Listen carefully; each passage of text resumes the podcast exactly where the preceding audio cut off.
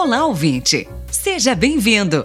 Está começando mais um episódio do PAMITê, o podcast do Instituto Maria da Penha com a apresentação de Carlinhos Vilaronga e de nossa querida professora Regina Célia Barbosa. Olá, mariposos e mariposas, sejam bem-vindos a mais um episódio do Pamiteu Podcast do Instituto Maria da Penha. Eu sou Carlinhos Vilaronga, voluntário do Instituto Maria da Penha aqui na terrinha do sol nascente. Sim, aqui no Japão. Não tô tão perto de Tóquio, eu moro na província de Shizuoka, mais perto do Monte Fuji, mas é onde os nossos atletas vestidos de verde e amarelo estão competindo e conquistando as suas medalhas. E aí, apesar do fuso horário, conseguiu assistir algumas competições olímpicas? Depois de cerca de 15 dias de competições lá em Tóquio, os brasileiros com 21 medalhas olímpicas, olha que legal, 7 de ouro, 6 de prata e 8 de bronze.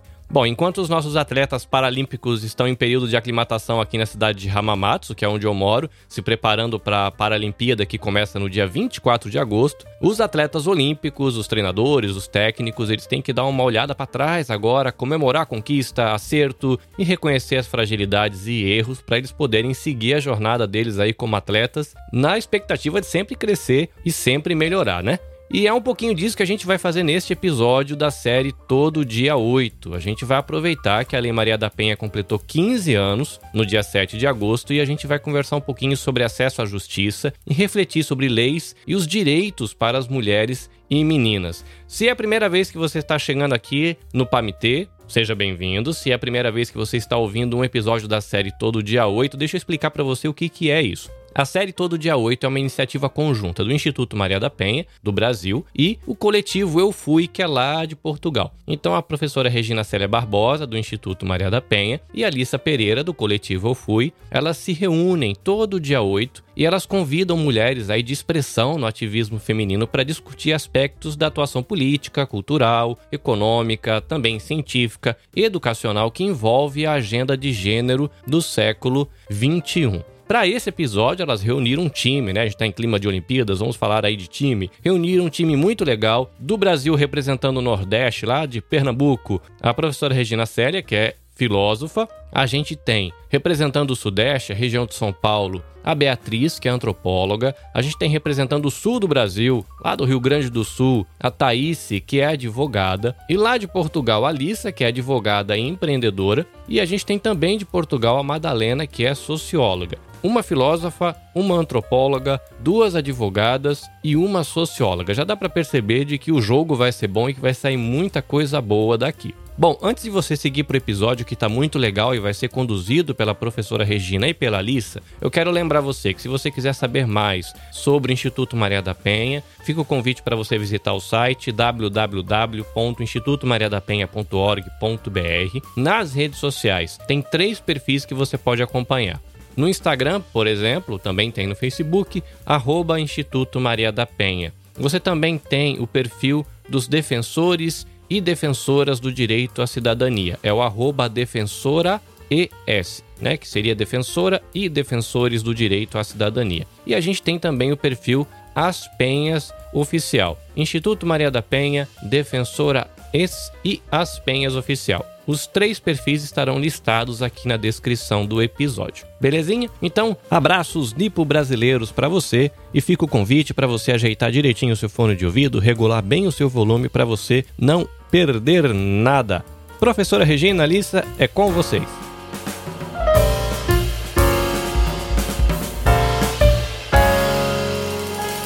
Bem-vindo! Você está ouvindo Pamité Basquete.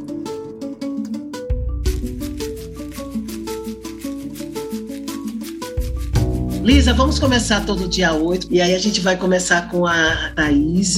E todo dia 8, Thaís, é um projeto que tem como idealização eu e a Lisa, e nós começamos por conta da, da, da história do dia 8 de março, que é, na verdade, um, um mês que a gente não é, não é uma comemoração da, da, ternura do bombom, do chocolate né, e das flores na verdade, é uma, uma comemoração política, né? de atos políticos realizados por mulheres durante toda a nossa história e que, de certa maneira, é, trabalha a ideia de movimento social, a, do nosso ativismo, e principalmente nesse período que nós estamos, né, do século 21, e esses primeiros 21 anos do século 21 são anos que começaram com muitos desafios para as mulheres e que nesse momento da pandemia parece que tem muita coisa que tá, está nos fragilizando, não é?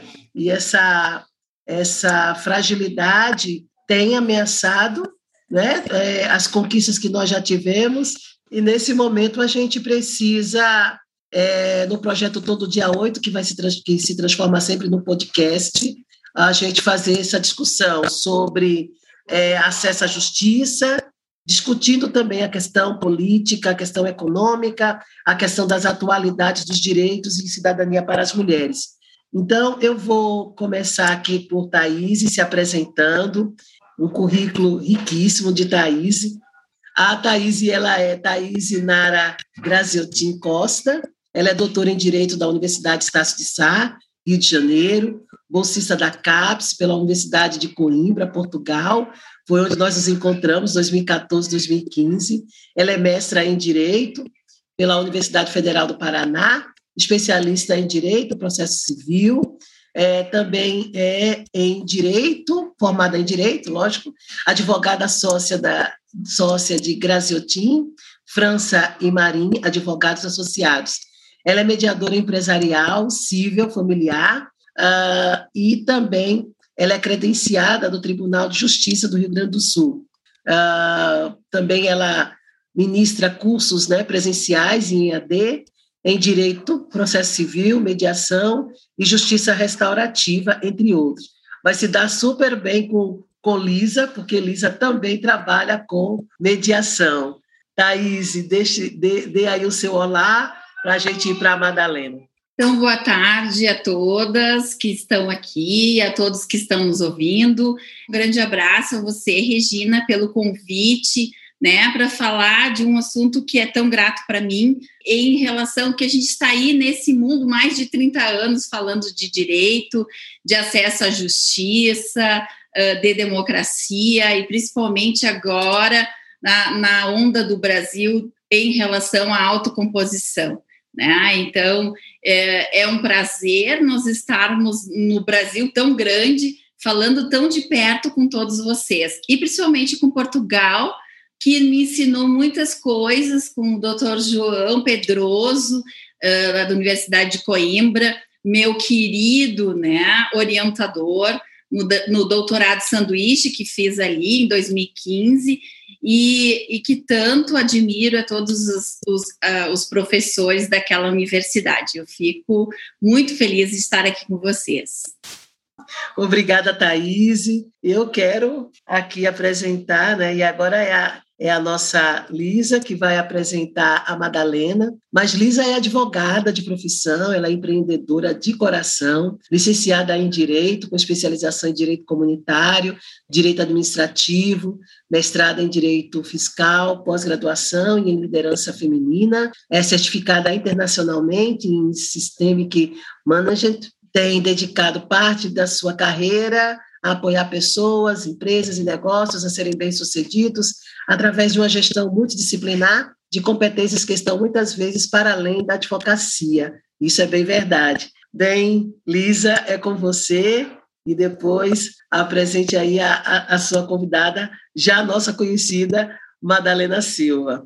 Olá, boa noite, é daqui de Portugal, não é? E ainda boa tarde. Antes de mais, gostava de agradecer uh, este, este convite Uh, e também esta, esta proposta, não é, em relação a este projeto do, de, de todo o dia 8, surgiu aqui por parte da, da, Regina, é um enorme prazer estar aqui todos os dias 8. Então, a Madalena é uh, a minha convidada, ela é licenciada em Sociologia pela Universidade Nova de Lisboa, é mestranda em uh, Família e Género uh, pela também Universidade de Lisboa e exerce funções também de técnica especializada para o desenvolvimento pessoal, social e comunitário. Ela também está ligada, digamos, à, à justiça restaurativa, numa vertente mais ampla ou mais primária, e ela depois também poderá explicar isto de uma forma mais, mais abrangente. E, Regina, é isso. Não sei se quer que desenvolva mais, mas eu faço aqui apresentações sucintas, porque acho que o interessante destes debates é trazermos aqui o conteúdo. Com certeza, com certeza. Então vamos lá, Madalena, é contigo agora. Uh, olá, boa noite, uh, boa tarde para vocês, não é? Uh, desde já cumprimentar-vos a todas, à Regina, à Thaís, à Beatriz e um cumprimento especial pela à, à Lisa e um agradecimento também especial pelo convite, não é? Espero que hoje seja um dia especial, não é? Desde, desde já dizer-vos que é uma oportunidade muito grande nós estarmos aqui a falar publicamente estas questões, porque infelizmente nem toda a gente terá acesso e hoje vamos ter aqui o privilégio de vos ter aqui da área de direito, não é? E termos aqui esta conversa, que acho que pode ser muito relevante, não é? Para quem tem falta de acesso a estes serviços, até para um esclarecimento assim mais acessível. Um, Agradeço-vos desde já pela vossa disponibilidade.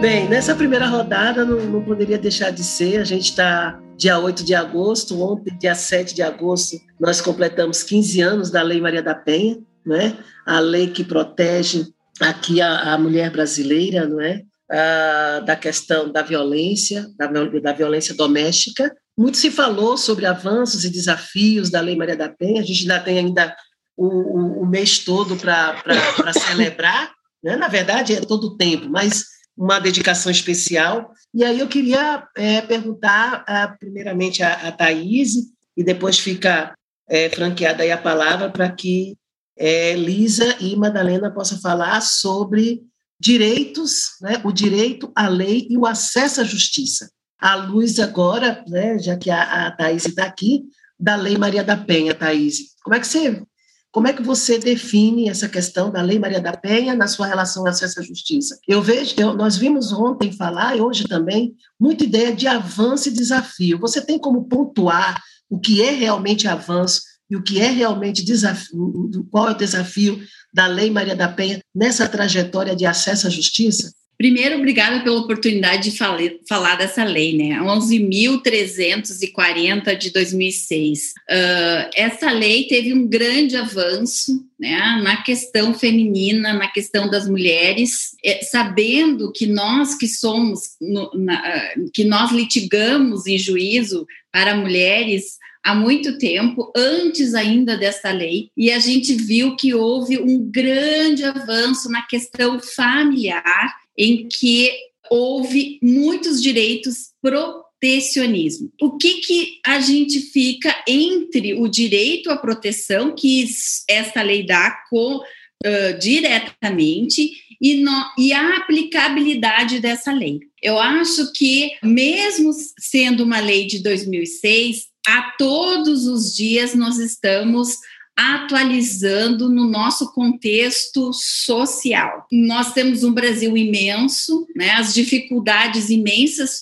principalmente de materialização uh, da lei em relação às mulheres, né? Muitos projetos uh, sociais e projetos uh, com relação à Lei Maria da Penha, porém ainda temos a dificuldade intrínseca de financeira de materializar as questões que deveriam ser materializadas, ou seja, a proteção total da mulher e da família em relação a abusos, violências, em detrimento disso. Né? Nós sabemos que a mulher não adianta nós termos leis e acesso a essa lei, sendo que a mulher ainda se encontra sobre a égide de um homem, ou seja, sobre ainda com ainda dificuldades de se desvincular aos as relações que existem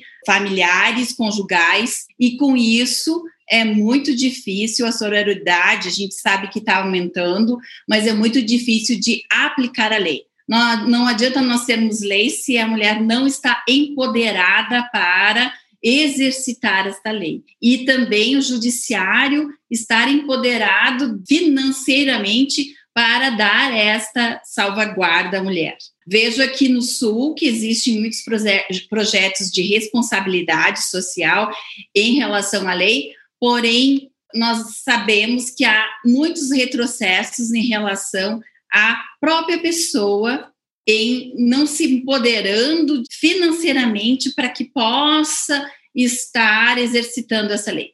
Exemplo disso é na pandemia o quanto no Brasil de mulheres que não conseguiram sair de casa e foram maltratadas e que não recorreram ao judiciário, que não tiveram esse acesso. Agora nós temos outros uh, projetos, inclusive, inclusive questões efetivas de que a mulher pode até numa farmácia, né, fazer a denúncia, fazer um gesto para que possa ser processada. Então, para esse, essa primeira conversa, eu acho que nós temos muitos avanços, muitos projetos que avançaram, porém nosso Brasil é muito grande e esse acesso ele não está legalmente institucionalizado em todo o país. Mas o fator cultural também é um fator em que interfere em relação à aplicabilidade dessa lei. Né? Não adianta nós termos direitos e acesso ao direito e não exercitá-lo. O exercício desse direito tem que vir pelo Estado. O Estado tem que dar garantia para que nós possamos, enquanto mulheres, enquanto projetos sociais, exercitar o que diz a lei, que é a proteção integral da mulher, né? E de quem for violado nós sabemos que também aqui no Brasil nós usamos não apenas para a mulher, para as crianças, né, vítimas de violência, ou uma afetividade, também é utilizado a Maria da Penha, mas esses são os avanços que nós temos os direitos, alguns retrocessos que nós não conseguimos aplicá-los de maneira a garantir todo esse avanço da lei. Esse é o meu entendimento, Regina, para começo. Ok, Thaís, muito obrigada. E mediante a essa questão, continuando ainda com essa questão, quero antes aqui agradecer a presença da Beatriz Acioli, ah, a gente estava ansiosa para você entrar, que coisa boa você está aqui com a gente. Beatriz, nós estamos aqui com a doutora Thaís, a Lisa, a doutora Lisa, a Madalena, não é, para a gente conversar hoje. E a primeira pergunta, né, na verdade, a primeira primeiro mote da nossa interação é sobre né, a Lei Maria da Penha, né, a lei, o direito e o acesso à justiça. Então, a gente está fazendo essa primeira rodada aí, né, para a gente já que nós somos dia 8 né, de agosto, que é o segundo dia da, da, da Lei Maria da Penha, dessas comemorações dos 15 anos. Como eu tinha passado a palavra já para Lisa, queria que Lisa, apesar de não ter lá a Lei Maria da Penha, Lisa, mas eu queria exatamente que você falasse, depois, com, depois também Madalena e, e a Beatriz, sobre essa questão da relação da lei, do direito e do acesso à justiça. Só uma notinha de rodapé. Eu, antes de ontem, eu estava com a Maria Luísa Trajano, a gente estava numa, também numa live dessas, e ela falou que o Grupo Mulheres do Brasil está tentando é, aí organizar uma lei semelhante, bem semelhante à Lei Maria da Penha aí em Portugal. Como você tá, é muito envolvida aí nessa questão, eu queria saber se se está se, se tá acontecendo alguma coisa, algum movimento sobre isso e sobre a lei de proteção às mulheres aí em Portugal e o acesso à justiça. Diz para a gente como é. Uh, nós, em relação à, à lei, uh, portanto, este movimento que, que, se tem vindo a desenvolver uh, é a nível comunitário, ou seja, será um, um estatuto, não é? a nível comunitário e não a nível só de, de, Portugal. Vocês, pronto, como, como é do vosso conhecimento, nós não temos nenhuma legislação específica, não é? em relação a, a esta questão. temos, portanto, o crime é previsto no, âmbito do Código Penal, temos um estatuto de vítima também também, que protege a mulher alvo de violência eh, doméstica e também de género, eh, mas não temos nada semelhante à Lei Maria da Penha, o que eh, para nós é de lamentar, não é? Já tivemos a oportunidade de discutir esta questão várias vezes, em, vários, em várias conferências, o facto de, de, da conduta não estar tipificada, ou seja, de não haver uma tipificação do que é o crime, neste caso de violência doméstica, dificulta muito a aplicabilidade da lei e a condenação. Mas eu gostava aqui uh, realmente, foi já, já, um prazer enorme ouvir a Thais, porque este projeto, lá está, o Eu Fui, surge justamente nesta perspectiva que a Thais trouxe e que nós também aqui já tínhamos sentido, não é? A Regina sabe, já falei disto inúmeras vezes, mas voltarei também a falar uh, uma vez mais. O próprio sistema penal ou sistema judicial uh, não consegue uh, devolver ou reparar o chamado o dano, não é? E nós, enquanto cidadãos, que também, no fundo, somos parte do Estado, temos uma responsabilidade em olhar para esta questão de uma forma diferenciada e perceber que mecanismos é que temos alternativos de forma a que efetivamente a mulher ou o homem, não é? Possa exercer o seu direito. Portanto, não basta dizer temos uma, uma lei, não é? Se ela realmente não é alvo de aplicação. E, portanto, isto que a Thais traz aqui é muito importante e é um ponto que nós temos vindo aqui a trazer, que é, há efetivamente uma, uma, uma conduta que está prevista no Código Penal, mas a mulher muitas vezes por questões culturais, hum, enfim, outras envolvências, não utiliza eh, o direito, não é? Ou não exerce, não é? Não utiliza, não exerce o, o seu direito. Isto é uma questão que nós temos que olhar para, para este facto de maneira diferenciada e, e, portanto, eh, vocês também já me ouviram uh, falar da justiça eh, restaurativa numa visão de reparação, lá está, ou restauração do dano fora do sistema judicial, como um meio complementar ao sistema judicial, e portanto, isto, uh, é, é, este ponto é algo que nós precisamos realmente de pensar, de estudar, de debater e perceber quais são as, as, as opções que nós temos de forma a que tenhamos uma lei e que ela efetivamente seja objeto não só de utilização, mas também de aplicação, não é? Porque se as vítimas não apresentam queixa, o que aqui dentro é termos uma lei, não é? E esta é que é a grande questão aqui. Não sei, Madalena okay. ou Regina, passo para si. E aí, Madalena, você aí que é socióloga, que está direta e ligada à questão da educação e das ações voluntárias, como é que você vê essa questão dessa trajetória da lei, do direito e do acesso à justiça para as mulheres? Bom, é o seguinte, eu efetivamente acho que tivemos algumas melhorias. Eu, infelizmente, fui uma pessoa que na minha infância tive algum contacto com essas questões de violência doméstica e efetivamente era muito mais difícil uh, concretizar aqui a questão da, da, da, queixa, a questão da denúncia. Acho que um fator bastante importante foi a alteração que houve, que deixou de, haver, de ser um crime, uh, bem, eh, passou a ser um, um, crime público, não é? Mas, embora haja, estas melhorias e sinto que há cada vez mais esta preocupação por parte dos mídias e tudo mais, não é? E ia, ia buscar um pouco também a questão que uh, a Lisa acabou por abordar, que é a questão das interseções, não é? Que é uh, o fator do contexto, das características específicas das vítimas, não é? Que uh, infelizmente acaba por implicar uh, diferentes impactos desta, desta possibilidade de poder denunciar, não é? Há estas limitações culturais, como a Lisa disse, há as questões económicas e também penso que a falta de conhecimento também acaba por dificultar ainda mais as coisas, não é? E esta falta de conhecimento que eu sinto, mesmo na área de intervenção social com a qual eu trabalho, há aqui um fator muito importante que é os próprios agentes que, trabalha, que, que, trabalham na intervenção social, eu acho que também têm muita pouca informação. E o que, o que acaba por acontecer é que, por vezes, não é só a existência que conta, é as pessoas saberem como usar. E acho que às vezes há muito desconhecimento, há também, infelizmente, más condutas em que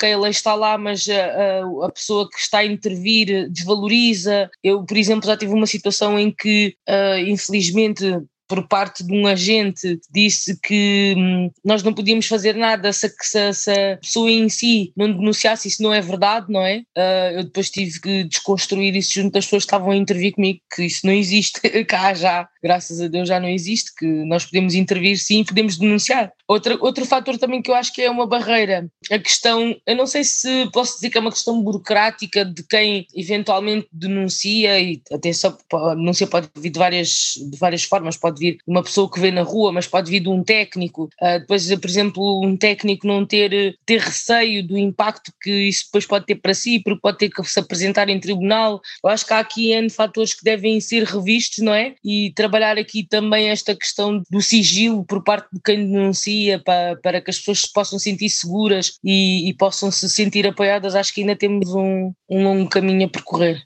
Ok, obrigada, Madalena. E a gente vai nessa mesma, nesse mesmo, nesse mesmo tom, né? Nós vamos para a doutora Beatriz Acioli.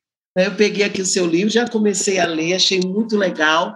E só para a gente dizer aqui, né, como é que é como é que a gente está abastecida aqui do Beatriz. Ela é antropóloga, é, é, uma equipe multidisciplinar, viu, minha gente? Então, é, é, é isso que está dando sabor né, e prazer nessa conversa. Ela é antropóloga, com doutorado e mestrado em antropologia social, pelo programa de pós-graduação em antropologia é, é, social da Universidade de São Paulo, bacharel em ciências sociais pela mesma instituição, pesquisadora do núcleo de estudos sobre marcadores sociais da diferença pela USP e é responsável pela área de pesquisa e monitoramento do Instituto Avon. Ela desenvolve pesquisa nas áreas de antropologia social e cultural, atua principalmente nos seguintes temas: acesso a direitos, então a gente está a gente está na linha, né, está na coerência do discurso aqui. Violência contra mulheres, militância feminista, noções e percepções de justiça e suas intersecções com alguns marcadores sociais da diferença, como gênero, sexualidade, cor, geração e classe. Então, doutora Beatriz, é com você aí nessa fala sobre a lei, o direito e o acesso à justiça para as mulheres neste século XXI. Obrigada, Célia. Boa tarde. Acredito que seja já boa noite em Portugal.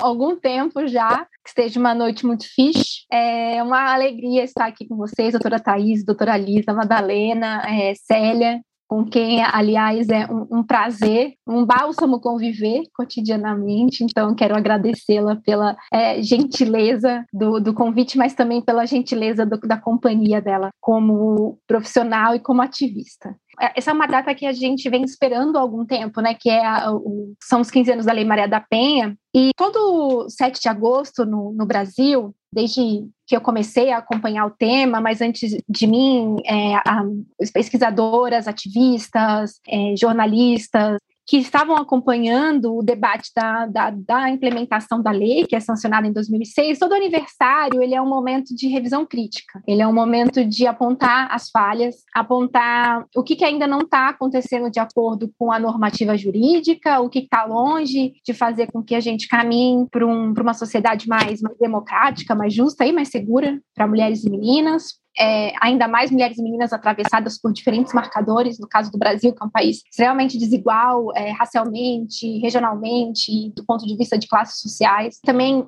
étnica, pensando que nós temos mais de 200 populações indígenas, grupos indígenas no Brasil. E eu me senti um pouco inspirada para fazer o contrário, para ao invés de apontar os defeitos, os, os gargalos, os obstáculos, olhar para o que, que a, a Lei Maria da Penha trouxe, ainda mais para uma geração de mulheres e meninas muito jovens que, que não se lembra do que era antes ou do que não era antes. Porque eu sou antropóloga de formação, sou, sou cientista social, mas trabalho com antropologia jurídica, costumo muito ser chamada para colaborar com pessoas do, do direito, em especial do direito penal, e é aquela crítica que é até já um chavão, né? O direito penal ele não, ele não resolve problemas da sociedade, né? Ele é o último lugar onde quando a gente já falhou em absolutamente todas as outras esferas do social, a gente falhou na educação, a gente falhou é, na, na, ideia de, mesmo de, de uma fraternidade ou de uma generosidade na, nas relações entre pessoas, quando a gente falhou é, nas instituições de manutenção dos direitos, a gente vai para a punição. Mas a Lei Maria da Penha, ela,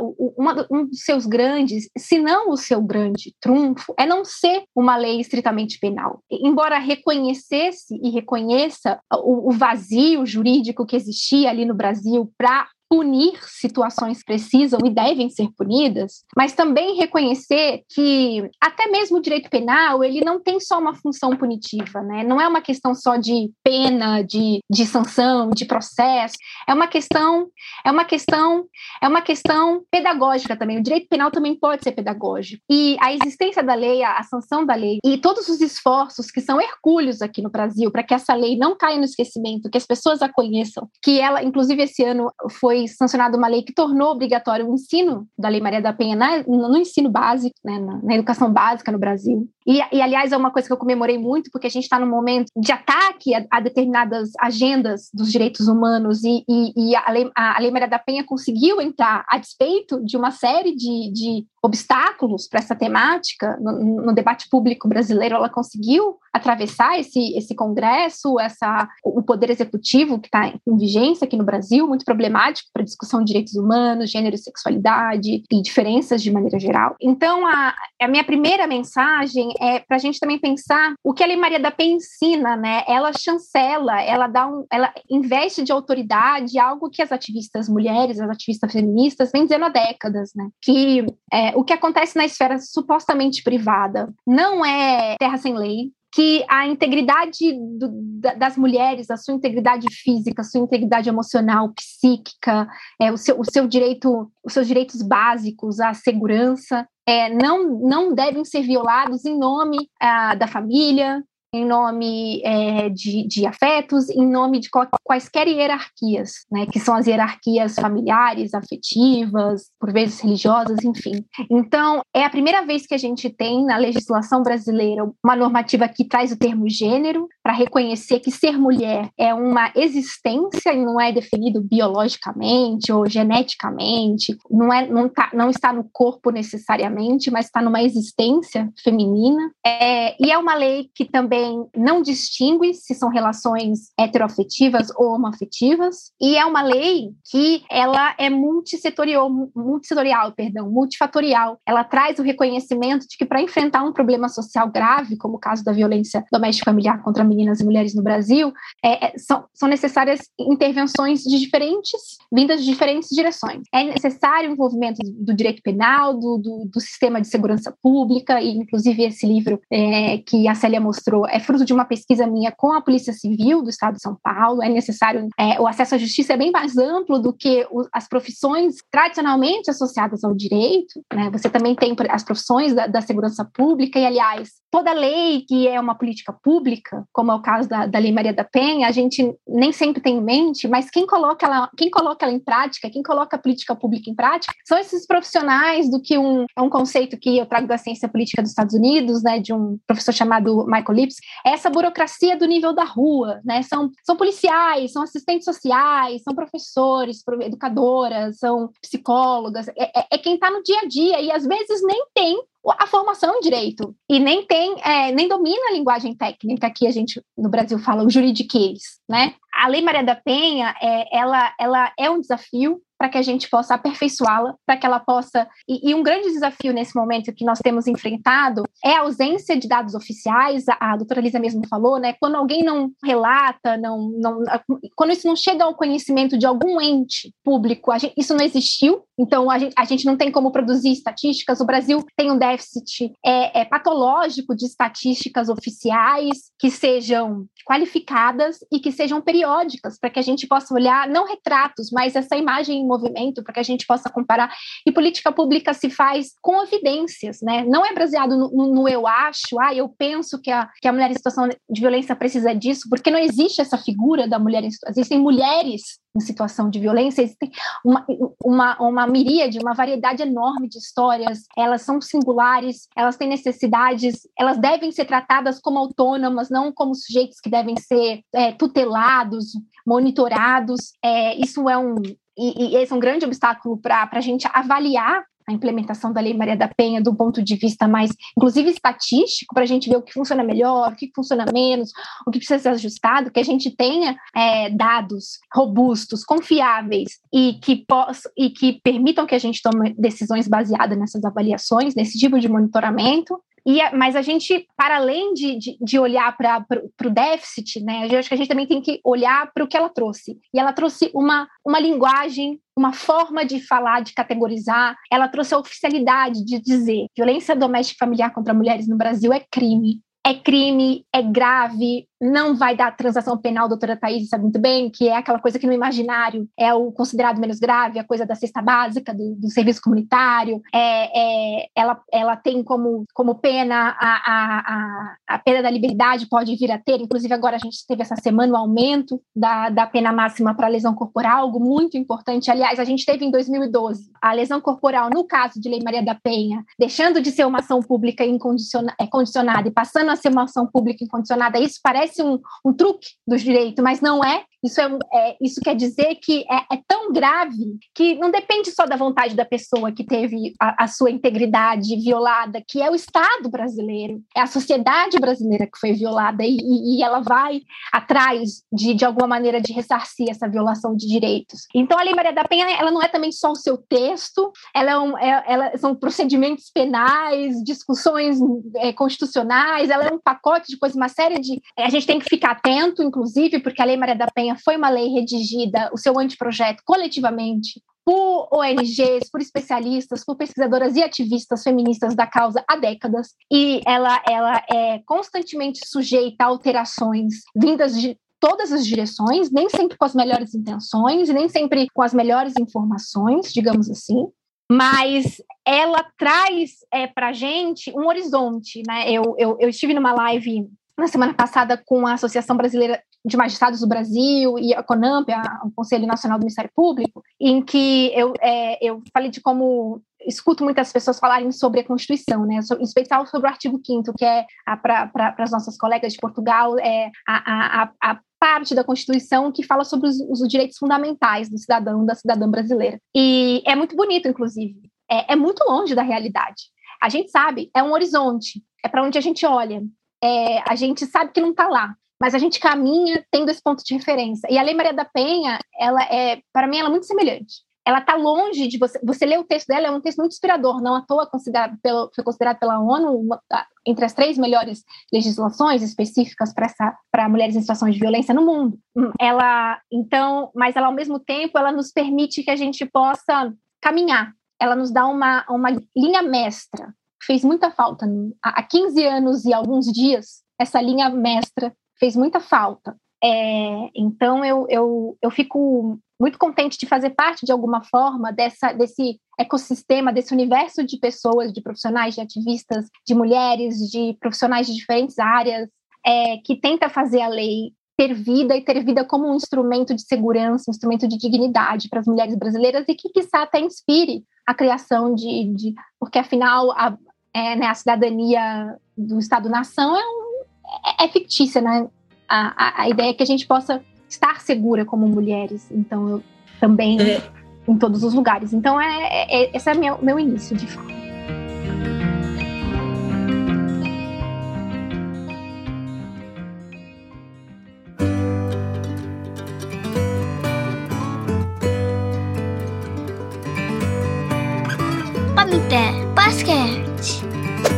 É interessante que você sobre o que você falou e você falou muito desse caminho, né, desse caminhar.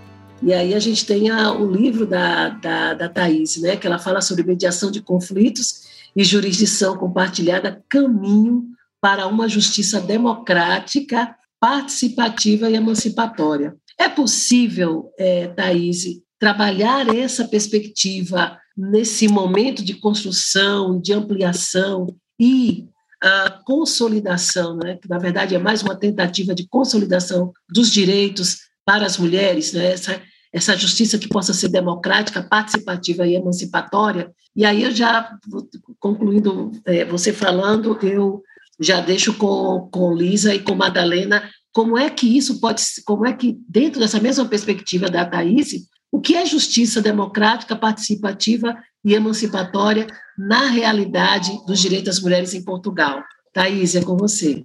Ok. Primeiro, agradecer muito as palavras da Beatriz. Eu comungo muito com o teu entendimento, que isso é um caminhar, esse direito nós não tínhamos antes, nós não tínhamos delegacia especializada, né? Depois da Maria da Penha, que veio delegacias especializadas para mulheres, as mulheres se sentiam uh, sem direitos e sem vontade de buscar os seus direitos em delegacias estritamente de homens, né? Com, com, com machismos e outras questões que nós enfrentamos no Brasil, né? E, e, e entendo e, e admito que o caminhar ele faz com que nós possamos uh, estritamente utilizar a lei. Ela, é, ela é uma adolescente, né? Há 15 anos, ela é uma adolescente, nós ainda estamos no exercício, nós ainda. E como é uma lei muito uh, bonita, né? Uma das, das leis onde, onde muitos direitos foram garantidos. Uh, acredito que a gente tem que exercitar cada dia mais principalmente empoderando as mulheres no exercício de seus direitos. E aí eu passo, se vocês me permitem, para a mediação e o que nós falamos com relação aos conflitos, né? O que eu estudo muito há muito tempo, ainda antes do Código de Processo Civil, né? Eu venho estudando a mediação desde 2008, junto ao Tribunal de Justiça do Rio Grande do Sul, e nós já tínhamos um projeto de mediação familiar na universidade aqui onde eu liciono, e, e nós encontrávamos este exercício, né? Junto à mediação, nós também encontramos dificuldade para que as mulheres pudessem se empoderar, por exemplo, num sistema de separação, onde ocorreu violência doméstica, mas que elas não tinham lugar apropriado para buscar este direito. Hoje já se tem, já se tem o amparo da Maria da Penha, já se tem delegacias especializadas para exercício. É óbvio que nós não temos o ideal que nós possamos fazer com que elas tenham capacidade financeira de se manter. Mas nós temos muitos projetos que auxiliam as mulheres a, a esse empoderamento. E é por isso do, do empoderamento com relação à democracia participativa.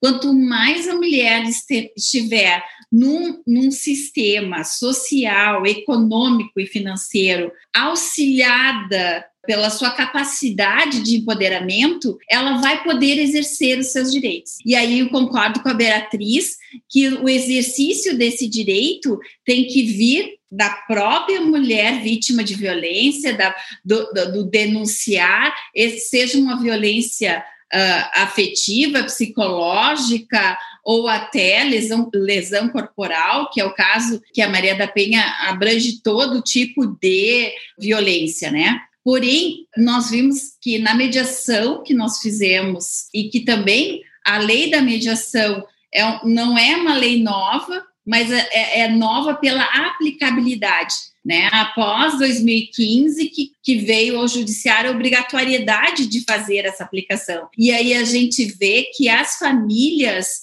possuem um complexo de leis que elas podem ser amparadas. É esse amparo da Maria da Penha, da lei de mediação, da situação em si ao caso concreto, que nós vamos ter um sistema de acesso à justiça e esse sistema de acesso à justiça vem amparar a, a quem necessitar pelo fato que nós falamos aqui né? A doutora mencionou o artigo 5 os direitos fundamentais, eles somente serão exercitados se nós tivermos essa garantia efetiva. E aí a gente vê um exemplo com, concreto nas separações, onde já aconteceu violência doméstica uma ou duas ou três vezes, né? E que talvez se a mulher tivesse empoderada para exercer o seu direito da primeira vez, não aconteceria a segunda e a terceira. E às vezes nós vemos que o agravamento dessa situação chega até a morte. E que hoje, fazendo uma retrospectiva, a lei veio a nos amparar, encorajar, a encorajar a mulher saber que ela pode ser amparada num sistema precário da justiça, né? Nós temos que admitir, ele, é, não adianta nós termos lei, não tem um sistema que ampare, né? Mas a gente sabe que ele existe. E eu queria pegar a parte emancipatória. eu acredito e defendo que apenas com empoderamento feminino, eu, o empoderamento no sentido de a mulher ter condições de acesso à justiça, de uh, condições de trabalho, de condições psicológicas, condições afetivas de se manter nesta sociedade, ela consegue buscar os seus direitos de uma maneira democrática, legítima, efetiva. E aí nós trabalhamos um pedacinho disso que é a mediação familiar, né, que nós verificamos o quanto é importante, a doutora Lisa sabe, tanto na mediação quanto na justiça restaurativa, as técnicas de utilização que a gente possa fazer com relação ao empoderamento, à empatia, às situações, até mesmo na justiça restaurativa, os encontros restaurativos que, que podem levar as pessoas a buscar os seus direitos com mais dignidade. Porque existe um fator cultural também no Brasil, isso a gente sabe em Portugal também, e que isso faz com que a gente tenha um, algum empecilho que está mudando, né? Nós já estamos no século 21, mas a gente tem que reconhecer que estamos numa caminhada. Por isso, o caminho para uma justiça democrática, nós estamos num caminho de luta de luta, de participação, quanto mais as pessoas participam, e, e a educação é o caminho para isso. Quanto mais nós tivermos acesso à educação, mais nós vamos ter empoderamento e mais nós vamos nos emancipar até do Estado. Eu vejo que as mulheres emancipadas, legitimamente empoderadas de uma profissão, de um trabalho, são mais difíceis de ser violentadas. Não quero dizer que não vão ser. Elas são mais difíceis porque porque há um empoderamento uh, cultural, educacional e social. Então, afastando algum deles, conseguimos esta efetivação dos direitos. E aí eu acredito que a mediação pode fazer uma grande contribuição nessa situação, com a escuta ativa, com as técnicas de choque de realidade, inclusive pegando um pouquinho, né, os encontros restaurativos, que é de grande valia, doutora Lisa pode nos, nos, nos ofertar esse conhecimento, né, de grande valia para mudar a situação fática. Quando nós mudamos uma situação fática, nós alteramos a vida das pessoas. E aí empoderamos a mulher, principalmente, Sabemos que uh, a, a, Maria da Penha não é, como a doutora disse, Beatriz, uh, apenas questões de gêneros, mas sabemos também que nós temos que tratar desiguais os, os desiguais. Eu acredito que seja um avanço com a Lei Maria da Penha. Eu que advoguei antes da lei e agora é assim outro universo, é uma mudança de paradigma, de evolução, de empoderamento de direitos. Agora nós temos que ter o um empoderamento de pessoas, empoderamento das mulheres. Nós temos que andar juntos, por isso o caminho. Por isso que eu até coloco, né, o caminho no meu livro, eu coloco também com relação à justiça, né? A autocomposição é um convencimento interno. Nós temos que exercitar isto. Né? É mais fácil, mais vantajoso a autocomposição do que o litígio, né? a demanda que vai demorar. É prejudicial a todos, principalmente nessa área de família. E a gente vê que a gente pode evitar, com a mediação, a gente consegue evitar várias questões de violência doméstica, que não vão mais acontecer porque as pessoas resolveram dialogar na mediação. Então, eu digo, Regina, que a mediação ela consegue ser preventivamente, né, para nós não, não precisarmos utilizar a lei, que a gente sabe que é ruim para todo mundo, se nós tivermos uma violência doméstica. Né? A lei é a última coisa, a doutora a Beatriz falou, é realmente é o último, é o, é o último suspiro que nós temos do Estado para que, que as pessoas possam ser ser amparadas mas a gente vê que muita evolução ocorreu, que nós estamos sendo olhadas como mulheres sujeitas de direitos. Antes nós não éramos nem isso, mesmo que a Constituição garantisse. O problema é a efetiva garantia dos direitos, é a efetividade. Eu estou falando bastante isso porque no Brasil nós temos legislações lindas, maravilhosas. A Constituição é a nossa Constituição. Acredito que todos os direitos possíveis e imaginários estão presentes. A legitimidade, né? Uh, nós temos isso. O problema é o exercício desse direito, da tutela jurídica e o acesso a esses direitos. Como nós vamos fazer? É interessante o que você fala, é, é. Eu gostei muito quando você fala o empoderamento dos direitos ao empoderamento das pessoas. Né? E aí a gente está justamente, tanto com Lisa quanto Madalena, Madalena sabe falar com muita propriedade sobre o que é esse empoderamento das pessoas. Eu queria que Lisa falasse um pouco sobre esse empoderamento e uma, uma, de uma forma assim, é, Lisa, que você falasse, você está ouvindo muito falar sobre a Lei Maria da Penha e a condição das mulheres. A condição das mulheres em Portugal, eu sei que a, a Madalena vai poder falar, mas a, a, é, esse empoderamento dos direitos ao empoderamento das pessoas. Como é que você vê no dia a dia aí do acesso à justiça em Portugal. Eu tive com Thaís aí em Coimbra, é, foi, foi, acho que Thaís foi um ano, eu cheguei a um ano e oito meses, quase dois, quase dois anos, né? E a gente viu algumas coisas, mas a gente estava em Coimbra, então Coimbra ela foge um pouco da. A Coimbra é, um, é uma Babel, e, e, é uma Babel que, porque são muitas culturas, e existe um avanço da, da diversidade de comportamentos, e ao mesmo tempo um tradicional das senhorinhas, né, Thaís? das senhorias. É, mas, mas Coimbra, é, Coimbra não dá para a gente fazer, um, por exemplo, um exemplo entre Coimbra e Lisboa, não dá mesmo. Tanto que nós tínhamos algumas amigas que moravam em Lisboa, né, Thaís?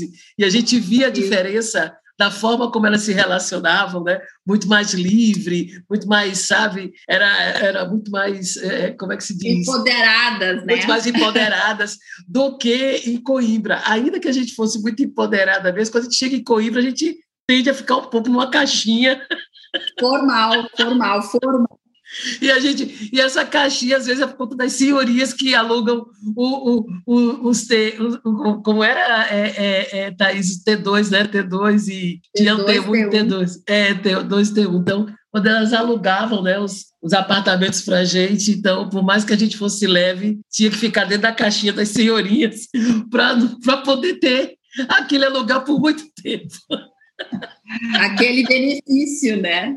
Regina, eu, eu antes de falar desse tema, e vou falar já de seguida, gostava só aqui de, de, de, ressaltar aqui duas, duas questões que foram trazidas pela Beatriz, que é esta ideia de responsabilidade, ou seja, uma responsabilidade num sentido muito mais amplo, e também, uh, e também foi aqui reforçado pela, pela Thais, uh, a ideia também uh, do sistema final ser realmente, portanto, o último meio, não é? Uh, digamos assim, na, na cadeia, se, se, assim posso dizer, e que a educação deve ser sempre uh, o primeiro ponto, depois esta questão passarei para, para a Madalena, que ela trabalha com, com jovens. Aqui, há aqui outra questão que eu também gostava, no fundo, de, de ressaltar, que é, nós não temos, eh, como também já tive a oportunidade de dizer, nenhuma legislação como a Lei Maria da Penha, não é? Que no fundo, tal como vocês já, já, já aqui também disseram, acaba por ser uma porta não só de reconhecimento, mas também de conhecimento, eh, de debate de todas as questões conexas eh, à mesma. No entanto, o que nós aqui temos previsto Uh, no fundo, é um sistema, lá está, como vocês, embora eu esteja em Lisboa, Portugal ainda está muito, não gostaria de utilizar a palavra limitado, mas, mas está ainda muito fechado, quer a nível do direito, quer a nível, digamos assim, de tudo, tudo o resto. Ainda assim, nós sofremos uma grande influência externa, designadamente do Brasil, não é? Portanto, nós temos muito, uh, muito contacto e, uh, com, com o Brasil, não só pela questão da facilidade da língua, uh, mas também por questões históricas. E o facto de uh, estarmos constantemente a debater também por exemplo, as tipificações dos comportamentos uh, ajuda-nos muito também a debater e este autoconhecimento acaba também por gerar, no fundo, uh, uma autoconfiança. Portanto, também é um fator de empoderamento, porque por muito mais até ridículo que possa parecer, nós temos muitas vítimas a não saberem o que é que configura violência, não é? Por exemplo, falamos às vezes da violência psicológica, eh, até patrimonial, e portanto toda esta relação ou internacionalização deste tema que vocês têm trazido através da vossa legislação tem sido muito benéfica uh, para nós, não é? E, e, e, penso que também para, para, para o mundo inteiro. E portanto nós, nós sentimos realmente a necessidade de empoderamento, tal como a, a Thais já teve a oportunidade de, de dizer, porque também sentimos que o facto de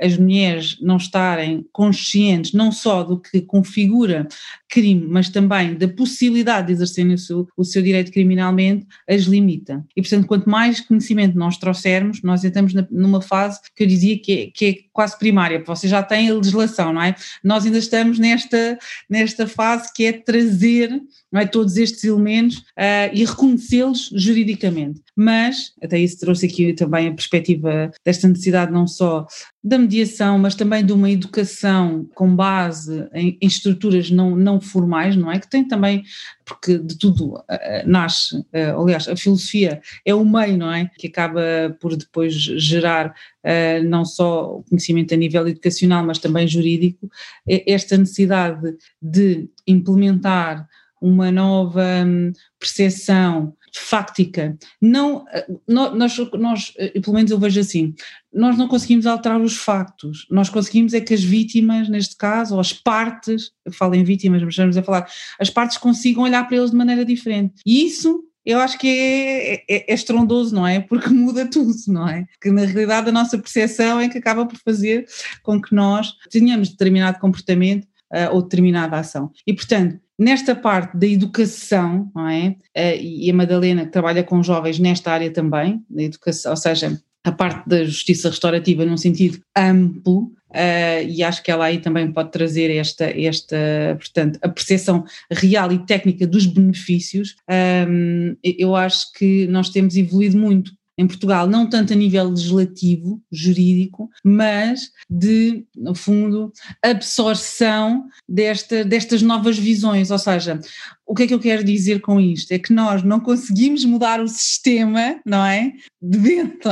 É quase como se fosse uma influência de fora para dentro. É, o nosso sistema, a nossa, a nossa legislação está estática, mas nós temos com tanto contacto com o Brasil e com outras, enfim, com outros países também, que essa influência, uh, ou seja, que nós não conseguimos ser indiferentes e, portanto, nós temos, temos vindo a notar eh, uma, um grande impacto a nível educacional e até a nível do sistema uh, jurídico, mas sem alterar digamos assim, a legislação uh, de, de, base. Portanto, esta é, isto é, é o que tem acontecido em Portugal. Há um movimento, como falamos há pouco, que tem sido, no fundo, resulta de uma conjugação de várias, na, na sua maioria mulheres, não é? que estão, que estão presentes noutros países da comunidade europeia e que têm realmente sentido a necessidade de pronto, de alterar a legislação a nível europeu, ou seja, através de uma diretiva que depois possa influenciar, uh, lá está, fazer o, movimento inverso, que é o que tem acontecido aqui, não é? Nós temos evoluído um bocadinho assim, não é? Toda a legislação que vem da comunidade europeia, eh, nós acabamos por absorvê-la até um bocadinho às vezes, infelizmente, fora de prazo, não é? Mas é o que tem acontecido e, portanto, é este movimento que está a ser feito, uh, poderia ter podia, e eu gostaria muito que tivesse sido iniciado aqui, não é? Que fôssemos nós os primeiros, mas não é, não, não será desta vez, espero que, que, que seja noutra, noutras ocasiões ou, ou, até noutras temáticas, isto para não me alongar mais, não é? Porque isto é um defeito nosso, profissão, falamos, falamos, falamos, como se estivéssemos sempre a defender uma causa, e estamos neste caso, não é? Mas não, nós estamos em tribunal. Vou passar aqui à Madalena porque eu acho que ela tem um contacto muito real e eu acho que ela nos pode trazer, porque, como disse a, a Beatriz, e é, uma, e, é, e é, algo que também tenho dito, nós, enfim, uh, culpo-me também, uh, culpo-me, passo a expressão, mas é, é, algo que eu também faço, nós temos alguma dificuldade às vezes em ouvir, não é? Achamos que já sabemos tudo e, este, e esta necessidade de construção conjunta é algo que uh, pronto, nos, nos tem vindo a ser não diria imposto, não é? Mas, mas é algo que tem vindo a ser, uh, se calhar é mesmo a, a, a, melhor, no fundo, é a melhor expressão, é que tem vindo a ser imposto, não só pela, pela falta de eficiência do, do meio judicial, mas também pelos resultados, não é? Que são um aumento exponencial do crime de violência doméstica. Portanto, algo nós vamos ter que mudar. E se calhar precisamos de começar a ouvir as vítimas, to, todos os técnicos que estão à volta, que trabalham com as vítimas, com as crianças, com os agressores, e, e temos que começar a pensar nisto de outra forma. Madalena, passo-te a palavra. Bem, eu estava aqui a tirar algumas notas e acho que aqui há algumas coisas que, que é importante também falar. Eu, eu, segundo o que eu percebi, até aí estava a falar muito da questão da mediação, penso que seja na área da justiça, certo? Mas um, eu achei muito interessante essa palavra tá, estar sempre a surgir, porque efetivamente eu acho que em Portugal um, é uma intervenção que cada vez está a ganhar mais destaque em diferentes organizações. Uh, hoje em dia, pelo menos aqui no Conselho de Cascais, o que se vê bastante é que uh, Bem, aqui no Conselho de Cascais queria falar em relação à mediação de jovens de contextos menos favorecidos que dão apoio aos alunos nas escolas que têm dificuldades de integração e, e que precisam de mediação. Uh, pronto, no, em, em, no extremo até para questões em que eles não conseguem gerir muito bem conflitos e, e questões de, de, de, violência. A nível do país, uh, houve um grande passo aqui e acho que, que a Lisa tem conhecimento acerca disso, não é? Que houve aqui um acordo com, entre o governo e a Academia Ubuntu, eu não vou me alongar muito em relação à questão da Academia Ubuntu, mas é significativo que se percebeu que é necessário trabalhar uh, esta educação não formal, não é? Dos jovens jovens, não é? E, portanto, uh, aparece muito, e eu acho que cada vez mais, esta questão de, de mediar eh, os contextos, acompanhar, criar relação de proximidade, e, e, eu acho que isso, sem dúvida, é, é muito significativo até para criar uma rede de apoio, que seja uma rede de apoio próxima, que não é aquela coisa distante de que acontece um episódio de, de violência, uh, o que é que isto, qual é o resultado que isto está? Às vezes acontece um resultado, um, uma situação de violência com uma criança em casa, automaticamente a rede toda já sabe, uh, já, já está uh, no dia a seguir pronta a apoiar. Porquê? Porque o mediador que vem lá do contexto social tem uh, efetivamente informação privilegiada e tem contacto privilegiado, não é? Mas não fugindo aqui muito a, a, a, estas questões mais específicas que estamos aqui a falar, não é? Eu acho que houve uma coisa que eu achei interessante quando estávamos a falar aqui do empoderamento da, da, das vítimas, não é? Nesta questão também da mediação ainda, não é? Porque eu acho que ainda há muita dificuldade. Uh, o que eu percebo em Portugal é que quando um homem um, é preso uh, por questões de violência uh, doméstica ou sexual, ou seja ela qual for, pronto, violência de género, há um acompanhamento com psicólogos, mas pronto, a Lisa também sabe que o meu sonho é, é pôr isto aqui um pouco mais num nível mais profundo, que eu acho que isto é muito superficial, não é? Mas, bem, se nós ainda estamos nesta fase em que para nós trabalhar o, a reinserção da pessoa na sociedade do agressor é difícil, bem, então o que, o que, o que poderemos dizer acerca do empoderamento das vítimas? Acho que ainda pensa-se pouco nisso, não é? E quando nós trazemos esta, esta discussão aqui, e a Lisa, claro, sem dúvida, é muito muito importante na, neste aspecto, porque nós sabemos o quanto é que ela tem trabalhado neste sentido. É assim, eu honestamente acho que é muito insuficiente ainda o que se faz, não é? Muito insuficiente, pouco reconhecimento da eficácia destes métodos, não é? Uh, não pensamos muito nisso, eu acho que pensa-se muita coisa e se calhar até com boa vontade, mas pouco nestas, nestas partes, vá, de, quando falamos de empoderamento acho que ainda estamos longe. Em relação à educação, há aqui como é que é de dizer, com os jovens e com as crianças falar sobre estes temas ainda é um bocado delicado, embora haja bastantes mecanismos e eu acho que até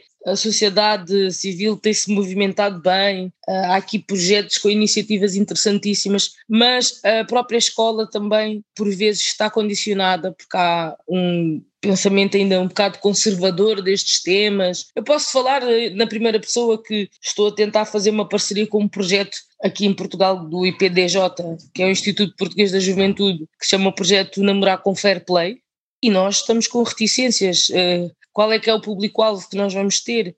Que idades é que nós vamos eh, abranger com, com estes temas? Porque efetivamente ainda, estamos, ainda estamos longe de, de, de, achar que a prevenção começa na, na, na, na, na adolescência, na, na pré na pré-puberdade, não é? Há pessoas que ainda acham que isso não são temas para ainda ser uh, abordados, mas a verdade é que os miúdos já namoram, não é? Com 12 anos, com 13 anos, mas não, mas só que não, e então Uh, pronto, temos, temos que dar aqui alguns passos que ainda estão longe de, de ser, de ser alcançados, não é? Mas eu acredito que estamos uh, a crescer aos poucos. Uh, há pouco eu achava interessante, porque quando, um, quando a Beatriz falava que efetivamente há aspectos positivos, não é? Há aspectos positivos, há mudanças de intervenções muito significativas, mas ainda pecamos pela lentidão da, da, da ação. É preciso, se calhar, uma mulher ainda ir três vezes ou quatro vezes para um, fazer queixa. Se calhar antigamente era preciso fazer queixa 20 vezes mas ainda esses três e quatro, quatro, ainda essas três e quatro vezes que a pessoa tem necessidade de lá ir ainda é, é, penoso. Mas pronto, já vi aqui alta tecnologia a ser utilizada. Tenho amigas, tenho duas amigas que foram vítimas de violência doméstica e que têm um aparelho automático. Se o agressor passar a não sei quantos quilómetros a pita e ela pode chamar diretamente a polícia carregando no botão,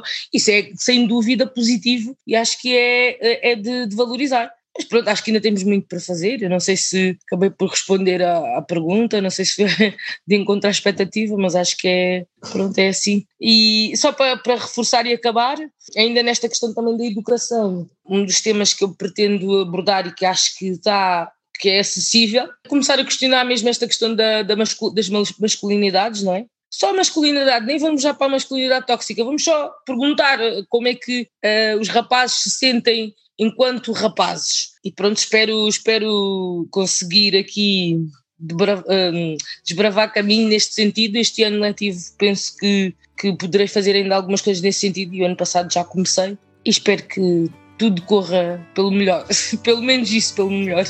Obrigada.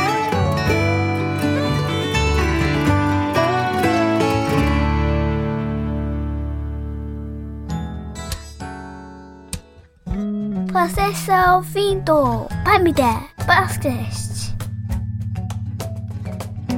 Nossa última rodada agora são as considerações finais, são as considerações sobre esse momento que nós vamos ter muita coisa a discutir durante o ano, mas eu já quero dizer aqui que nós estamos pactuadas, né? já falei com Beatriz, já falei com a Thaís sobre o nosso livro, né? 21 das 21 mulheres, é um, onde nós vamos escrever. Eu quase que fico com a Madalena, né? mas aí a, a, a Lisa foi. a Lisa, mas eu estou trazendo duas é, é, Lisa, não é? Que são minhas, que é a Thaís e a, e a Bia. Então nós já temos aqui cinco mulheres, temos outras mulheres também que já, já estão acordadas. A gente vai ter que marcar aí um, um call para que a gente passe assim toda a parte técnica. Queria muito, se a Lisa autorizar, a gente compartilhar isso com a parte técnica com a, a Thaís e com a Beatriz, até para a gente dar uma celeridade na parte da escrita e tudo. Eu também já vou, já falei com, com o Sandro Saião e a gente já vai ver a questão da editora, né, que vai ser em forma de e-book que a gente vai lançar.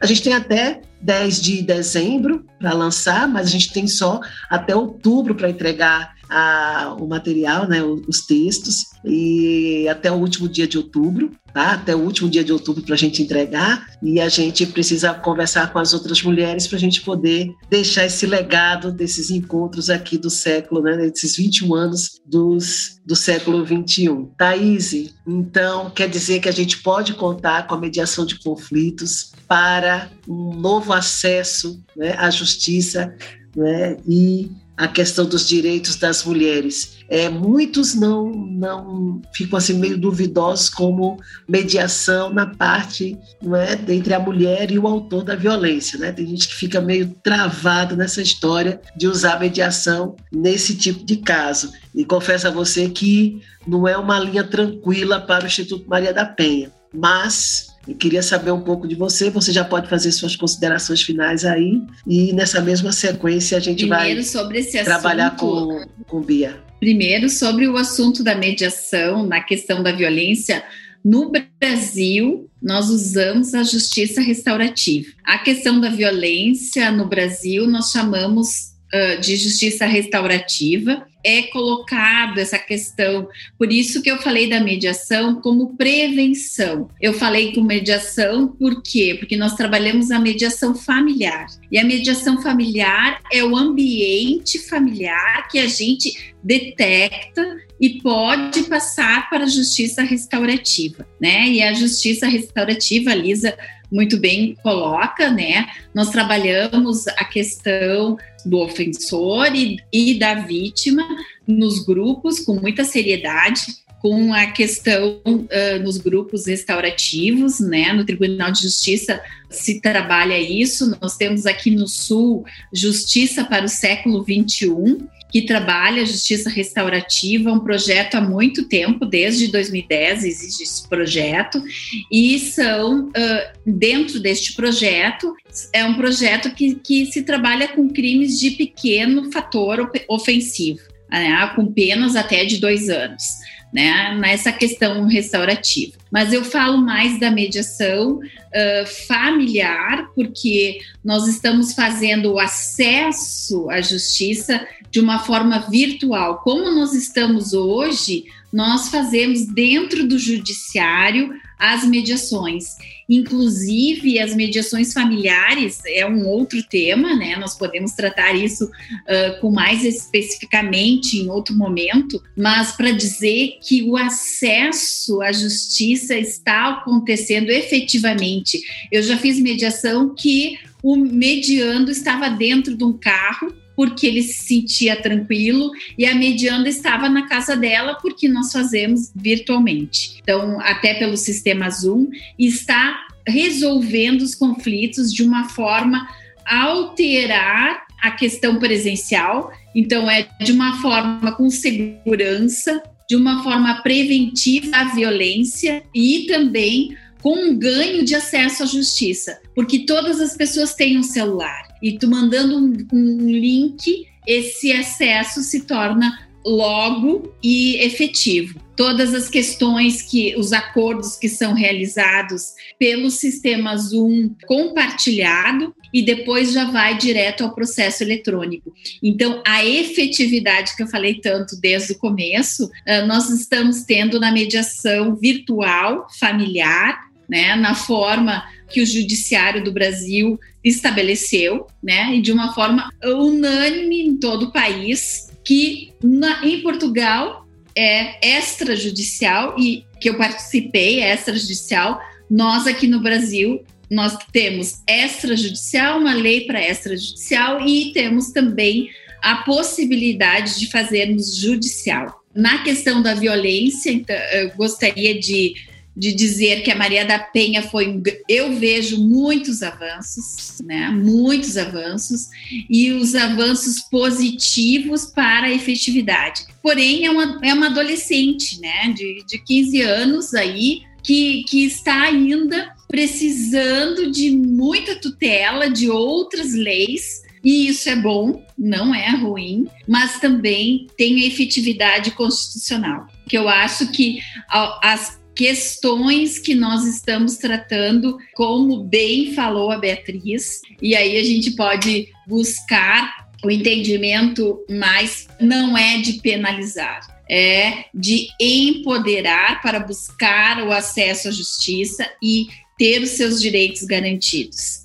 De uma forma, ninguém gostaria de participar de uma violência doméstica, mas se é necessário, nós vamos ter que utilizar a lei e, se precisarmos, né, de utilizar a lei, o Estado tem que garantir, né? E aí o sistema de rede é um sistema importantíssimo no país, né? E parabéns também, eu digo Regina, pelo fato de que tu faz parte, né, desse sistema tão eficaz e tão necessário, né? Porque uh, no momento onde a sororidade entre as mulheres existe uma rede, faz com que todas possam se empoderar e fazer valer os seus direitos. É, eu gostaria de agradecer os conhecimentos de todas as mulheres aqui presentes, doutoras nas suas áreas, né? E dizer que a minha esperança dessa adolescente Maria da Penha é que cada vez mais a gente possa aplicá-la quando necessário, mas preveni-la de que prevenir a, a violência do, doméstica para que não exista mais essa questão uh, da violência doméstica no país, que é tão triste. Né? E eu, eu falo um pouquinho da mediação, né? E faço uma, uma, uma referência para final, finalizando, que Vará fala que não existe uma, modelos certos e efetivos para que a, apliquem as leis. Né? O que, que nós temos que fazer? Nós temos que exercitá-la. Então, a lei, ela é feita, ela é viva e ela é um caminho para que a gente possa exercitá-la no tempo correto, com a situação correta. E acredito que nós estamos num, momento virtual de segurança, é um momento todo delicado e que a gente tem que dar segurança para as mulheres vítimas de violência denunciarem e aplicar a lei quando for necessário. Temos que estar juntas, as mulheres juntas, com amor, com carinho e exercitando a lei, empoderadas para esse exercício. Eu agradeço muito a participação, a honra de estar com vocês e aprendi muito neste momento e aguardo o nosso livro e iremos falar um pouquinho então sobre mediação como prevenção para que não, não precisamos usar a, lei Maria da Penha. Obrigada, Thaís. Bia, doutora Beatriz. Obrigada, Regina Célia, pelo convite. Uma alegria conhecer a doutora Thais, a doutora Lisa, a Madalena, o Carlinhos, ainda aqui rapidamente. Espero que isso seja aí um, um primeiro momento de muitos outros, porque a, a conversa está só começando. Né? A, a, Lei Maria da Penha, acho que a mensagem que a gente deixa nesses primeiros 15 anos da vida dela é que, embora a gente saiba que leis específicas, é, o nosso desejo enquanto sociedade é que elas deixem de, deixem de existir em algum momento, né? Essas leis reparatórias ou políticas afirmativas, mas a gente sabe que é, provavelmente não vai ser no nosso no período da nossa vida. Ela, ela, ela ainda é muito necessária e vai se fazer necessária no, no futuro próximo. A, a, minha mensagem, acho que rapidamente, que é um exercício difícil, em especial para profissionais da área do direito e para pessoas que pensam políticas públicas, e mesmo para quem está no terceiro setor, pensando em intervenção social, trabalho voluntário, é ouvir as pessoas para quem você quer fornecer algum tipo de ajuda. Porque toda vez que eu falo com, com, com, com o que eu trabalho, as pessoas trabalham com o que eu falo, ah, sou pesquisadora, sou antropóloga, trabalho mais especificamente com mulheres em situação de violência e acesso à justiça. As pessoas, elas imediatamente imaginam que eu sou uma pessoa muito boa, uau, né, que interessante. E às vezes não, às vezes as pessoas que entram nessa área, é, elas são muito mais preocupadas em sinalizar algum tipo de virtude delas mesmas do que de fato entender que as mulheres em situação de violência são como quaisquer outras, isso pode acontecer com, com quaisquer mulheres, é óbvio que tem uma série de vulnerabilidades sociais que vão criando dificuldades no acesso à justiça, que vão, mas é de fato, por ser uma violência baseada em gênero, ela atravessa diferentes categorias de mulheres. E eu acho que a minha mensagem que nesse aniversário é que a gente seja como um ecossistema mesmo de enfrentamento à violência contra meninas e mulheres, mais humilde e que a gente escute mais essas pessoas e não se coloque nessa oposição de nós, as pessoas que trabalhamos com isso, que damos as respostas e as soluções, e elas, as mulheres que estão passando por isso e que, que poderiam ter feito algo para prevenir, ou que poderiam ter, ter feito algo para sair dessa situação. Na verdade, não, não, tem nada que alguém que sofre uma violência possa fazer para evitar sofrer uma violência ou para fazer com que ela cesse imediatamente. Né? A decisão da, de cometer a violência é da pessoa que comete, do, do polo que comete a violência, não da, do, do polo que sofre a violência. Então, tem me preocupado muito uma série de intervenções que já vem com respostas prontas, que se usa de régua para medir as outras, que acha que as respostas para mulheres em situação de violência são simples e que podem ser superficiais, e não é verdade. Falta humildade, falta generosidade, falta escuta, como a doutora Thaís mesmo falou e a doutora acho falou, a gente às vezes né, acha que tem muitas respostas. É um momento mais de perguntas sempre, é um instrumento extremamente é, necessário, fundamental, mas rudimentar. Essa é a verdade, porque o nosso sistema de justiça é precário. Essa semana a gente teve aqui no Brasil a, tipificação penal da violência psicológica, não necessariamente dentro da Lei Maria da Penha, mas isso vai afetar muito o manuseio, como eu gosto de chamar, da Lei Maria da Penha, é a, a inclusão de um, de um tipo no Código Penal brasileiro para para violência psicológica, baseada na, na ideia de, de sofrimento. Mas isso pouco significa se a gente não tem, por exemplo, um orçamento para a saúde mental, se a gente não tem é, profissionais das áreas PCs é, trabalhando em articulação com o sistema de saúde de maneira mais ampla, ou mesmo com a segurança pública e o sistema de justiça, se a gente não tem a valorização de profissionais das áreas PC, em especial psicólogas e psicólogos e assistentes sociais, né, que são muito precarizados, desvalorizados socialmente e financeiramente. E pouco também é, adianta a gente se investir de uma ideia de virtude se e falar que esse assunto é muito importante se ele não está na ordem do dia, se ele não está no, no, orçamento. O lugar de prioridade é no orçamento. Então, é, é, acho que as minhas duas mensagens ficam nesse sentido. Vamos ouvir mais, talvez falar menos, ouvir mais sobre o que se precisa e sair menos com fórmulas prontas, com receitas de bolo. Ah, a gente coloca essa mulher num, num abrigamento XYZ, a gente dá tanto de dinheiro para ela, a gente faz tal coisa para ela, e sem ouvir o que é o público-alvo das coisas é, que você está pensando de fato acha que seria relevante relevante para mudar uma circunstância e, e continuar lutando para que isso esteja na ordem do dia, para que isso volte para ter uma base orçamentária. Enfim, é, nenhum direito está salvaguardado, né? Eu acho que a gente tem vivido esse momento muito claro no Brasil. Tudo está sob júdice. Então é, é, uma honra estar com mulheres como vocês no Brasil e, e no mundo lusófono, no mundo de maneira geral, aí perseguindo essa essa, essa ideia de que o mundo pode ser um lugar melhor do que a gente encontrou. A gente pode deixar o mundo um lugar menos pior, talvez menos pior do que aquele que a gente encontrou. Então é isso, um beijo, bom dia, Carlinhos, boa noite. Lisa Madalena, Célia, Thaís. A gente Obrigada. se vê sim, Bia. Madalena. Desde já agradecer também a oportunidade, mais uma vez, de estar aqui com vocês, de ter eh, aprendido um pouco mais sobre estas questões. Interessante perceber como vocês aí, não sei se é pecado da minha parte, mas não tenho grande conhecimento sobre a legislação e fico muito contente que no Brasil vocês já tenham tomado essas medidas específicas. Tenho pena que em Portugal, pelos vistos, ainda não. Mas é, eu, eu, penso que o incentivo vai ser sempre a lógica de nós fazermos também a nossa parte no dia a dia, não é? No, no cotidiano, também termos um, iniciativa de intervenção, também usarmos o, o, as nossas capacidades ou os nossos recursos para fazermos a diferença, também para servirmos de exemplo dentro dos nossos contextos, não é? Dar aqui também parabéns pela, não só pela lei, mas também pelo Instituto e tudo mais, que é sem dúvida uh, bastante representativo de, de, desta, desta iniciativa por parte das pessoas que aqui estão, não é? E também partilhar no que me for possível, e claro, como eu vos disse, sempre com muita rigorosidade e com muita uh, precaução, fazer também este, este trabalho com os jovens, não é? Eles são o futuro da manhã, este é um bocado clichê, mas sem dúvida que acho que a educação pode fazer uh, toda a diferença e tal como a Beatriz dizia há pouco, para não termos necessidade de recorrer à lei, mas sim Uh, estarmos um passo à frente de, de, de, dessa, dessa necessidade, ou seja, na prevenção, não é?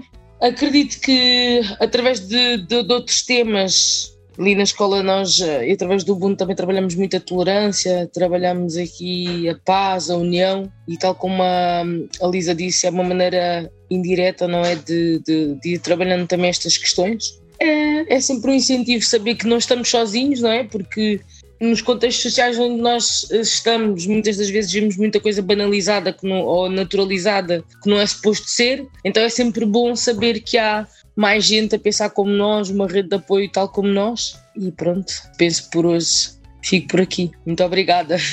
Obrigada, Madalena, obrigada. Lisa, minha amada, estamos chegando ao fim. Na verdade, nas reticências. Bem, eh, uma vez mais agradecer, não é? Eh, a todas por terem aceito este convite, por estarmos aqui hoje, por ter eh, tido a possibilidade de vos ouvir e de aprender com vocês. Assim, Regina, um obrigado especial, não é? Por desencadear, digamos assim, estes movimentos e nunca desistir, sempre, estar sempre a persistir, não é? Não só dedicada, mas uma mulher de, de objetivos, portanto, eh, é um agradecimento, é para mim uma enorme honra eh, estar aqui ao vosso lado e ao seu lado eh, nestes movimentos que eu acredito que, que possam fazer a diferença e que já fazem a diferença. Só aqui também uma nota em relação também ao que foi dito pela Thais, nesta, nesta questão da prevenção e nesta necessidade de, de olhar e de estudar este, estas novas abordagens eh, numa perspectiva diferenciada. Gostava só aqui de, de, de, fazer notar que nós, quando chegamos à mediação familiar, nós, quando tudo o que envolve, digamos assim, o um conflito familiar, há sempre, e são raras as situações, eu, eu não conheço até ao momento nenhuma que não, houve, que não envolva, digamos assim, a violência. E, portanto, daí a necessidade também, aliás, está previsto na vossa lei, de articulação uh, dos juízes familiares com os juízes penais, não é? Portanto, tem que haver uma interligação entre o sistema familiar e o sistema penal. Portanto, quando se fala em mediação uh, familiar, indiretamente estamos sempre a falar de prevenção à violência, porque nós sabemos que os conflitos, não é? Os primários, portanto, são oriundos sempre na, na, relação família. E, portanto, eu sei que as pessoas estão sempre muito assustadas quando se fala em, em mediação ligadas à violência doméstica, mas eu acho que nós temos que Uh, descaracterizar isto e olhar para este tema de uma maneira diferente. Ninguém está aqui a dizer vamos colocar agressor e vítima frente a frente e obrigá-los, digamos assim, a conversar. Não é nada disso. Portanto, é uma visão muito mais além e eu acho que a nível do, do sistema, lá está, uh, familiar, uh, nós conseguimos observar que, que, ele, que ele falhou e, portanto, que, que, é necessário haver uma outra intervenção, não é? Podemos falar aqui de várias questões, porque é que terá falhado, enfim, são, são mais discussões aqui para a Regina, não é? Filosóficas, enfim, do que é que, o que é que falta à sociedade, não é? Para a família não conseguir resolver os seus os seus problemas, se é que falta, bem, essa discussão também não vou ter, uh, mas uh, eu acho que precisamos realmente ouvir, como disse a Beatriz, ouvir as vítimas, ouvir os agressores, estudar e realmente propor, estudar, propor novas soluções, perceber se elas funcionam. Não é apagar, digamos assim, um sistema dito tradicional, não. É complementar, porque as pessoas têm sempre a ideia de substituir. Aqui é uma ideia de complementar é de estudar, complementar e testar, não é? E, testar e perceber, porque, enfim, acho que eh, tanto em Portugal como no Brasil os números não param de aumentar. E acho que nós, enquanto sociedade, temos que fazer um bocadinho mais, não é? E acho que nós todas aqui estamos eh, prontas a isso, ainda que seja no nosso dia a dia, como diz a Madalena, não é? Não a pretensão de mudar, digamos assim, o mundo, mas fazer aquilo que está ao nosso alcance e, portanto, eh, é isso. Só gostava de dar aqui esta nota porque acho que há sempre esta, não diria confusão, não é? Mas acho que talvez pela novidade e falta de conhecimento, não é? Que este tema traz e é isso, foi isso que eu me propus. Aliás, a Regina sabe também que não defende nem, eh, ou seja, não defende posições estáticas porque acho que tudo é evolutivo e acho que e é assim que nós devemos ver, eh, portanto, principalmente o direito, não é? É isso. Uma vez mais, obrigada. Regina, obrigada a todas. Vamos continuar todo dia 8. todo dia 8, não é, Lisa? Por isso que eu provoquei a história da, da mediação no âmbito né, da violência contra a mulher, ainda coloquei o Instituto Maria da Penha nessa história para que as pessoas possam entender melhor o que seria essa mediação não é, quando a gente trabalha nesse âmbito. Eu quero agradecer a todas vocês, quero agradecer o Carlinhos, quero agradecer essa primeira generosidade, a compreensão de vocês estarem aqui no domingo, dia dos pais, mas todo dia 8, não é? Dia de luta, é dia de emancipação, é dia de engajamento e nós estamos aqui dando essa contribuição. É um legado, né, que a gente vai, que a gente deixa aí eu só fico assim imaginando assim nas mulheres, nas meninas que vão ouvir, né? A nossa a nossa conversa aqui é muito gostoso saber o que a gente faz aqui, o que vai reverberar, o que vai, né? como é que vai se desdobrar em outras vidas e ouvindo um pouco da gente. Tem muita gente ouvindo o nosso podcast, tem muita gente ouvindo todo dia 8 e todo dia 8 está aqui para fazer história. Com você, Thaís, com você, Bia, com você, Madalena, com você, minha Lisa, e comigo. Todo dia 8, Instituto Maria da Penha. Eu fui. Muito obrigada.